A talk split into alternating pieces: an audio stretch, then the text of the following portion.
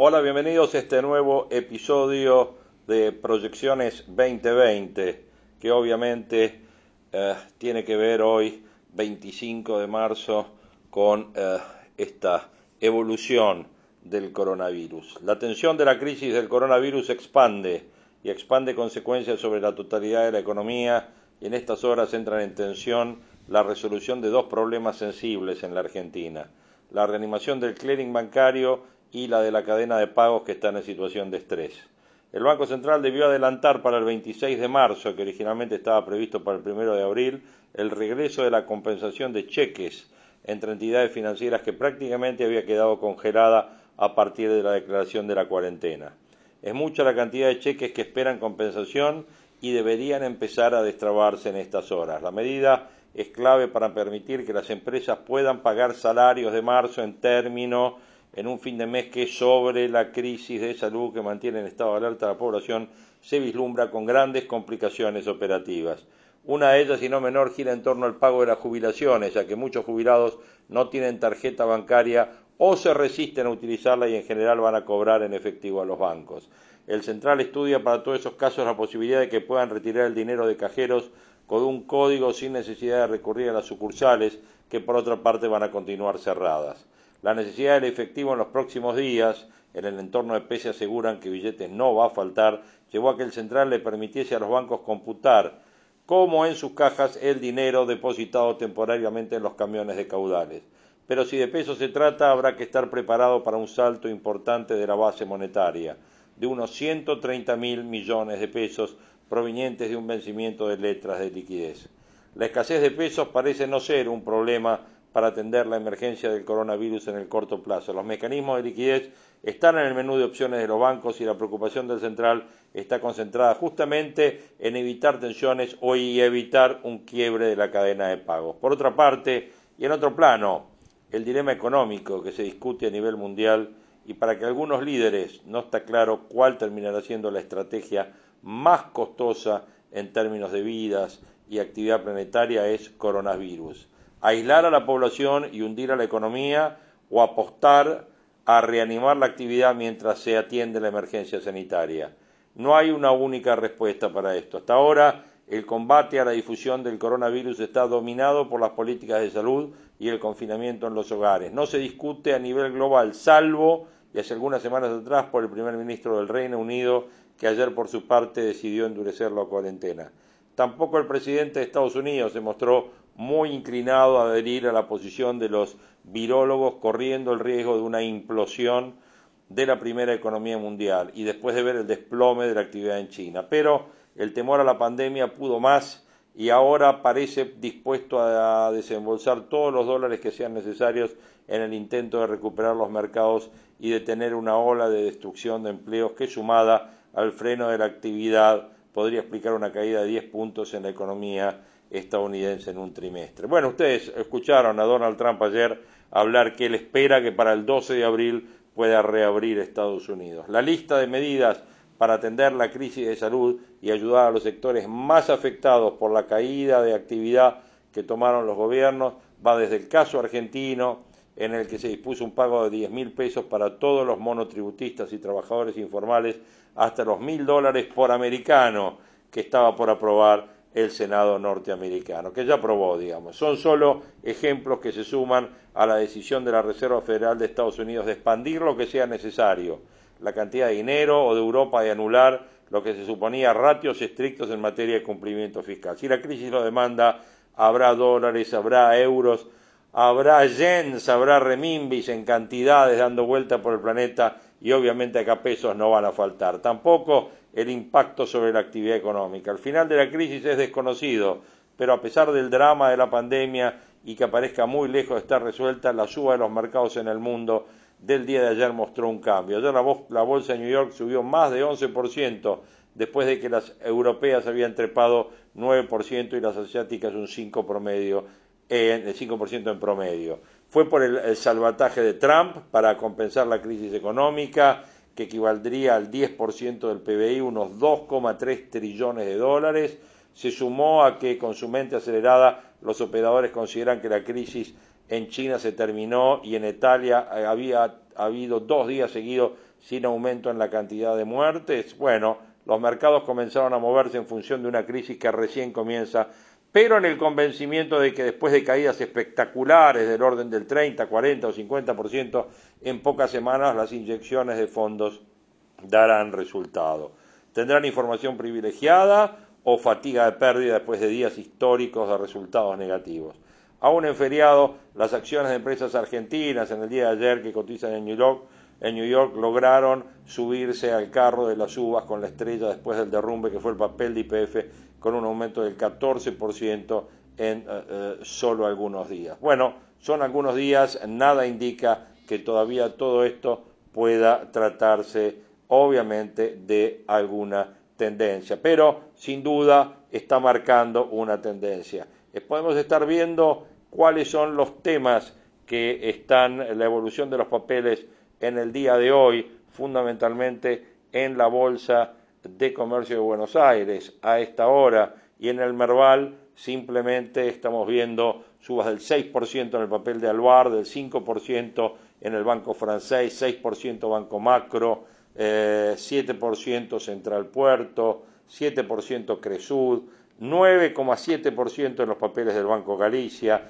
14% en Pampa Energía, estamos viendo una suba del 15% en IPF, bueno, todo verde es lo que nos indica el mercado de valores en eh, los números que está mostrando eh, en el día de la fecha, hoy 25 de marzo del 2020. Pero sin duda que el tema de coronavirus tiene opiniones y esta es la que dejó Roberto Kachanowski respecto de la evolución de la economía argentina o lo esperado de la evolución de Argentina a partir de la pandemia que estamos sufriendo.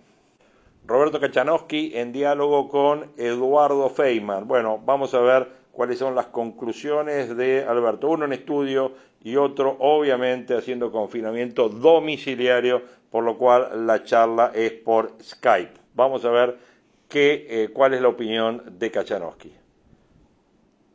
Porque. Mira, te voy a decir, ¿Cómo vamos a estar? complicado esto. Ahora estamos, en, ahora estamos en economía de guerra. Sí, yo tengo ahí una propuesta, porque en realidad vos tenés muchos sectores, además el turismo obviamente está golpeado, todas las compañías aéreas van a quedar fuera de combate, eso. Totalmente, totalmente. Todo lo que es comercio. Ahora, vos tomás el caso del taxista, por ejemplo, que por ahí no se está viendo por televisión. Ese hombre muchas veces alquila el taxi y además tiene que cargar de combustible y de ahí es más lo que recauda es para llevarse a la casa si no hay gente circulando, ¿cómo come esa persona? Pero te estoy dando un simple ejemplo. Totalmente. Un simple ejemplo de un taxista, o el peluquero. El peluquero. O tantos otros. Totalmente. Entonces, vos escuchaba que estaban hablando de economía de guerra. Mi propuesta es, más allá de que ahora con las redes se puede, por ejemplo, dar clases por internet, etcétera, si vos mirás el gasto público consolidado nación, provincias y municipios, todo lo que es burocracia, se lleva tres puntos y medio del Producto Bruto. En el año 84 era un punto y medio, o sea, 1.6 de, de, gasto de Producto Bruto, esos son más o menos, para que tenga la idea la gente, 500 mil millones de pesos. Mi propuesta es todo lo que es burocracia legislativa, no estoy metiéndome con educación, no me estoy metiendo con salud, no me estoy metiendo con seguridad, nada de eso, ¿no? Solamente burocracia estatal, en los tres niveles vos podés bajar el salario, hagamos todos el esfuerzo, a la mitad.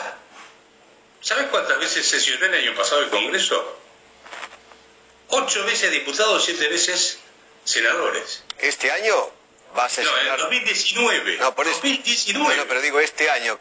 Y este año debe haber sesionado uno, dos No, no, está bien, pero de ahora en más. ¿Cuánto tiempo? Claro, claro. está bien, pero el promedio, cuando vos mirás el promedio de sesiones, es de menos de, un mes por, año.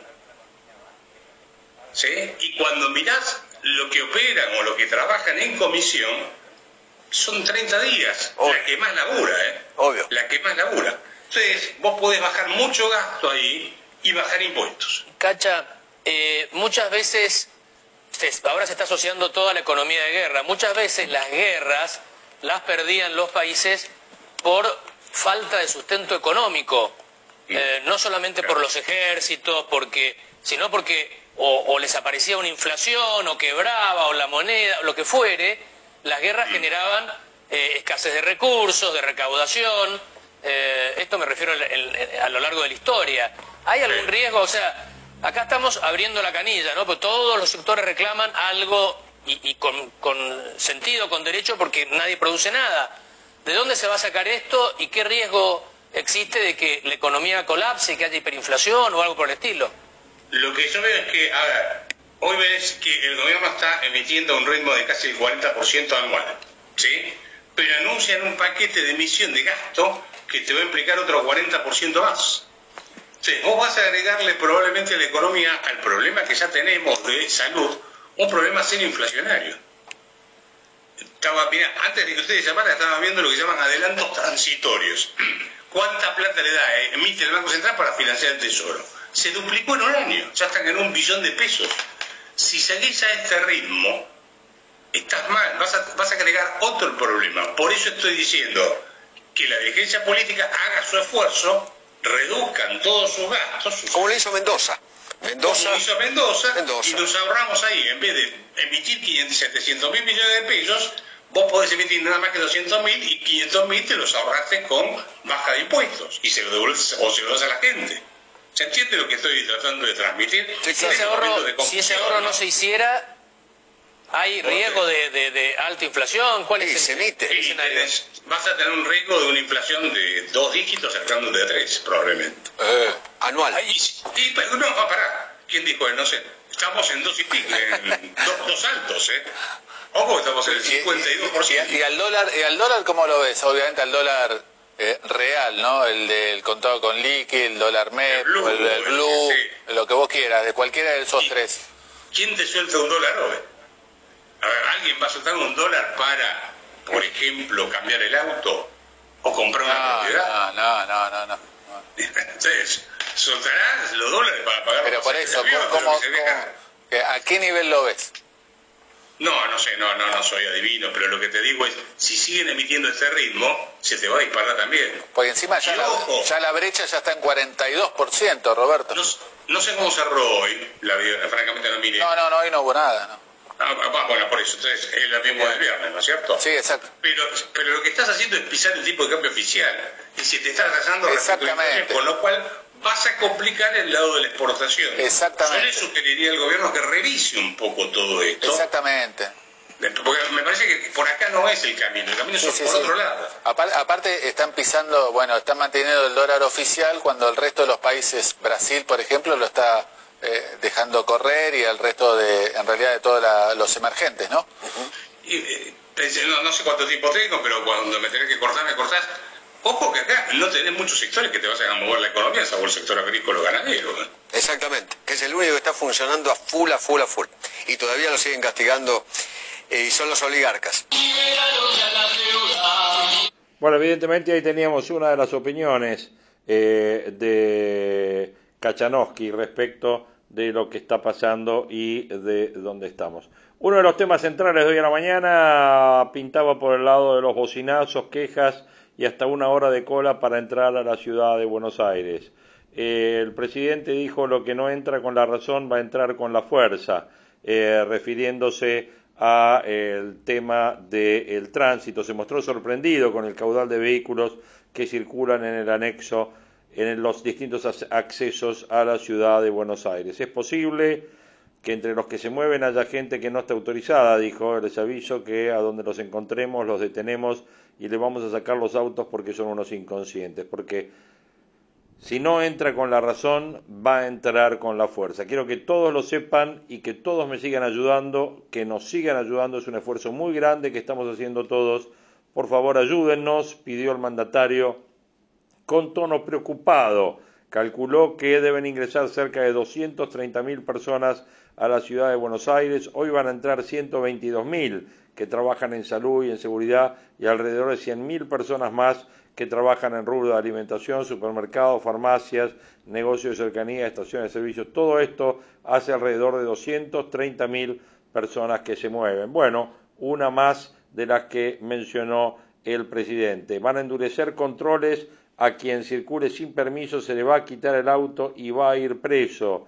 Ese es uno de los últimos eh, temas que se están analizando en Olivos. El presidente va a analizar el estado de situación tras el fin de feriado y una mayor circulación de vehículos en los accesos. Esta imagen de accesos con filas interminables molestó mucho a la presidencia de la Nación, por eso el gobierno va a endurecer los controles una vez finalizados los dos días de feriado, lo que hará que muchas personas intenten circular con una habitualidad parecida a la previa de la cuarentena. Por eso la orden que emana desde Olivos es que quien circule sin permiso se le secuestra el auto, va preso y se le abre una causa penal. Vamos a apretar las marcas, asegura una fuente de extrema confianza y cercanía al presidente este miércoles al mediodía, eh, recibiendo a todo el área de seguridad y a todas las fuerzas federales. Hay que apretar los controles, que haya más presencia policial. Seremos inflexibles ante los que quieren circular como si la Argentina no pasara nada grafica el funcionario, que sigue en detalle tanto la evolución de los partes del Ministerio de Seguridad sobre los controles, así como los reportes del Ministerio de Salud que se ha mostrado este miércoles, que dan un total de casos confirmados de 387 casos, de los cuales 7 casos fallecieron. El propio Fernández maneja cifras que comentó respecto de los ingresos posferiado a la ciudad de Buenos Aires, bueno, que es un poco lo que estábamos comentando recién aquí en, esta, en este episodio de Proyecciones 2020. Vamos con un primer pequeño audio respecto de cómo se está viviendo la situación en España en estos momentos. Vamos a ver qué nos dice la gente de la cadena SER en este momento.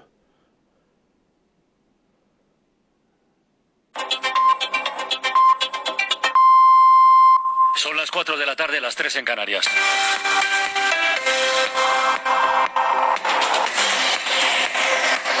Empezado ya en el Congreso el Pleno que debe convalidar el decreto de alarma para dos semanas más. Pero antes hay asuntos económicos sobre la mesa que ahora pueden parecer poquita cosa, pero que son importantes, ¿eh? que tienen relevancia. Esther Bazán, buenas tardes.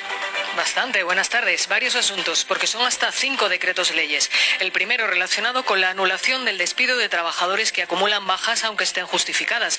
Rafa Bernardo está pendiente de este pleno. Buenas tardes, Rafa. Buenas tardes, sí. La ministra de Trabajo ha defendido hace unos minutos en la tribuna que hay que derogar ese artículo de la reforma laboral argumentando, como siempre ha hecho, que va contra la salud de los trabajadores, pero añadiendo ahora como prueba la crisis del coronavirus. Yolanda Díaz. Cuidarse, evitar el contacto con otras personas y curarse. Lo sabíamos entonces, pero ahora esa evidencia se ha convertido en una verdad absoluta, incontestable, cuando afrontamos la crisis sanitaria causada a escala global por el coronavirus. Está previsto que el decreto, el decreto salga adelante, se derogue, por tanto, esa disposición de la reforma laboral. Pues en el Parlamento alemán acaban de dar luz verde a un paquete de medidas económicas de emergencia para hacer frente a la situación que ha generado el coronavirus. Corresponsal Carmen Viñas. Alemania se despide del conocido como cero negro o la incapacidad de asumir nuevas deudas. El Bundestag aprueba el ambicioso paquete de medidas preparado por el Gobierno a fin de proteger y quizás salvar la economía y el sistema sanitario del país.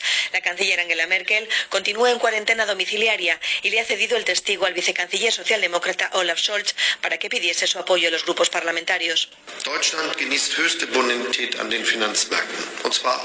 Alemania disfruta de una alta calificación financiera y en los últimos años ha ahorrado de forma sólida, ha dicho Scholz, por lo que es importante que la ayuda del Bundestag llegue rápidamente donde se necesita. Esa es la contribución que podemos hacer como Estado. Nos esperan semanas difíciles, ha dicho el ministro de Finanzas. El histórico paquete de medidas implica modificaciones legales, entre ellas para elaborar un presupuesto adicional de 156.000 millones de euros, 100.000 más de lo que hasta ahora permite la ley fundamental. Les estamos contando hoy que España es el cuarto país de la OCDE que más ha recortado en sanidad. Sobre esta situación y sobre sus consecuencias, hemos preguntado en hora 14 al presidente de la Asociación Médica Colegial, Serafín Romero. España, eh, a pesar de todo esto, hemos sido capaces de mantener un nivel asistencial y de calidad muy aceptable. Y esto especialmente era debido a los profesionales sanitarios, porque efectivamente habíamos bajado casi un 0,6, 0,7 del PIB como país que destinábamos a la sanidad y nos hacía alejarnos de la media europea. A pesar de esto, hemos seguido eh, dando estas cifras de calidad, pero efectivamente nuestro sistema sanitario venía resintiéndose y estamos ante un escenario, lógicamente, que ha venido a recordar esta situación en la que estábamos desarrollando esta tarea ahora que empezábamos a levantar la cabeza. El Gobierno y las comunidades autónomas han acordado los cambios en el calendario de la EBAU, la prueba de acceso a la universidad. Se van a realizar entre el 22 de junio y el 10 de julio en convocatoria ordinaria y antes del 10 de septiembre en extraordinaria. Se ha acordado además ajustar el modelo de examen a la situación excepcional que supone ahora mismo el estado de alarma para no perjudicar al alumnado. Isabel Celán, ministra de Educación. Hemos tratado el tema de la EBAU, tema, las fechas de la EBAU, que retrasamos efectivamente al 10 de junio, al 22 de junio, la, la se realizará del 22 de junio al 10 de julio en eh, convocatoria ordinaria y eh, algunas comunidades, tres en concreto. Eh, y la Generalitat rectifica y no parará de forma automática, como había anunciado, las obras que tiene en marcha. Lo ampliamos con nuestra compañera de Radio Barcelona, Mónica Peinado. Un decreto de la semana pasada establecía que las obras que tiene en marcha la Generalitat se suspenderían de forma automática desde hoy y hasta nueva orden. Era una medida que buscaba limitar aún más la actividad económica en Cataluña en la línea de lo que el gobierno catalán le está reclamando a Pedro Sánchez. Pero hoy el diario oficial de la Generalitat ha modificado la norma y remite al Real Decreto del gobierno de Sánchez que dice que las obras públicas se pueden suspender, pero a petición de los contratistas que tendrán que argumentar por qué no pueden seguir trabajando. Dice el vicepresidente catalán Pere Aragonés que adaptan su decreto para garantizar que no va a haber problemas jurídicos porque la norma del Gobierno afecta a todas las administraciones públicas, aunque en Barcelona Ada Colau sí que ha paralizado todas las obras municipales. Y un tribunal británico ha denegado la libertad a Julian Assange a pesar de la petición de sus abogados. Habían alegado que el avance del coronavirus y su mala salud le ponían en peligro en la prisión donde se encuentra en situación de preventivo. El propio gobierno británico había apuntado a la posibilidad de liberar temporalmente a algunos presos para reducir la incidencia del COVID-19 en las cárceles del Reino Unido. Es todo. Sigue Francino en la ventana. Ya saben que. Bueno, evidentemente ahí han visto algunos de los uh, temas centrales que obviamente están atendiendo eh, respecto de la crisis de la pandemia, tanto en España como en Francia como en Alemania, según lo que especificaba eh, la periodista de eh, la cadena SER. Lo último que tenemos es obviamente, además de la ratificación de que murieron dos mujeres y son ocho las víctimas del coronavirus en el país. Una tenía 81 años y estaba internada hace varios días en el sanatorio Otamendi de la ciudad de Buenos Aires. La otra falleció en Resistencia y tenía 77 años. Otro tema que sin duda eh, hoy impactó es que el Banco Mundial le va a prestar a la Argentina eh, 300 millones de dólares y que el Fondo y el Banco Mundial pidieron la suspensión de pago de deuda de los países más pobres. ¿Por qué le va a prestar el Banco Mundial? Se lo comunicó el vicepresidente de la entidad a Alberto Fernández a través de una videoconferencia. Serán 165 millones en el 2020 y 135 millones en el 2021. Y además se acuerda el plan de estímulo más grande conocido en la historia se, hago referencia al coronavirus en Estados Unidos, donde se acuerda un histórico plan de 2 billones de dólares para enfrentar la epidemia y ayudar a la economía. Se trata del programa de estímulo más grande, con bolsas en alza, los republicanos y los demócratas y la Casa Blanca llegaron a un acuerdo el miércoles a la madrugada sobre un plan de estímulo de 2 trillones, como se cuenta en inglés, para relanzar la primera economía del mundo duramente golpeada por la pandemia del COVID-19. Después de días de intensas discusiones, el Senado ha alcanzado un acuerdo bipartidista sobre un paquete de ayuda histórico para enfrentar esta pandemia. El texto del consenso fue alcanzado tras cinco días de arduas negociaciones sobre una propuesta del gobierno de Donald Trump, mientras el brote del coronavirus dejaba cada vez más enfermos y se cobraba más vidas, acelerando la suspensión de las actividades en todo el país y aumentando la presión para tener un plan para mitigar las eh, consecuencias de índole económica. Sin duda, una de las noticias de mayor impacto, el plan que busca brindar alivio de cientos de millones de estadounidenses afectados por la pandemia, deberá obtener la luz verde del Senado y luego la Cámara de Representantes controlada por demócratas. Aprobaremos este texto más tarde, hoy había prometido McDonald. Bueno, es el más grande de la historia de Estados Unidos, según la evaluación del New York Times, prevé pagos directos a la mayoría de los estadounidenses y beneficios para desempleados, además de ayudas a estados y empresas en dificultades financieras. Bueno, sin duda, uno de los temas más. Dijimos que tanto la Nación como las provincias y la ciudad analizan medidas para pymes y para comercios que creo que se van a complementar con las de la Nación. La, la ciudad afina su paquete y analiza cómo hacer para que la legislatura vuelva a sesionar. Obviamente se están haciendo todos los esfuerzos que se puedan hacer para eh, mitigar dentro de lo posible el impacto económico que trae aparejado eh, esta pandemia, tanto en la Argentina, como ustedes están viendo, como en las provincias, como en los distintos municipios, en lo que afecta a eh, economía real, obviamente, y con el extremo cuidado siempre del tema sanitario. Bueno, hasta acá llegamos con este podcast de hoy, del 25 de marzo del 2020, eh, donde hemos tenido la evaluación de Kachanowski respecto de qué es lo que puede pasar, tanto en materia de actividad económica como en materia de dólar, inflación y eh, el impacto en las distintas cadenas, el esfuerzo que está haciendo el gobierno para que no se corte la cadena de pagos, que está haciendo el Banco Central, sobre todo a través del sistema financiero, y estuvimos evaluando un poco la situación también del mundo, qué es lo que está pasando en Europa, donde las grandes naciones están pidiendo eh, un plan Marshall, sobre todo para las economías eh, más golpeadas y los países más golpeados. Estamos hablando de España, estamos hablando de Italia y algunos países más en eh, la Unión Europea.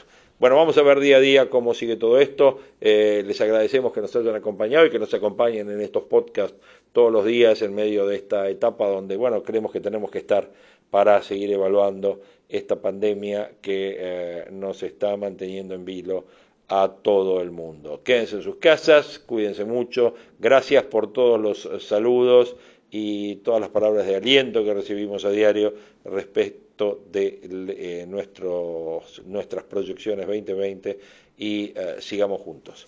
Abrazo grande, gracias.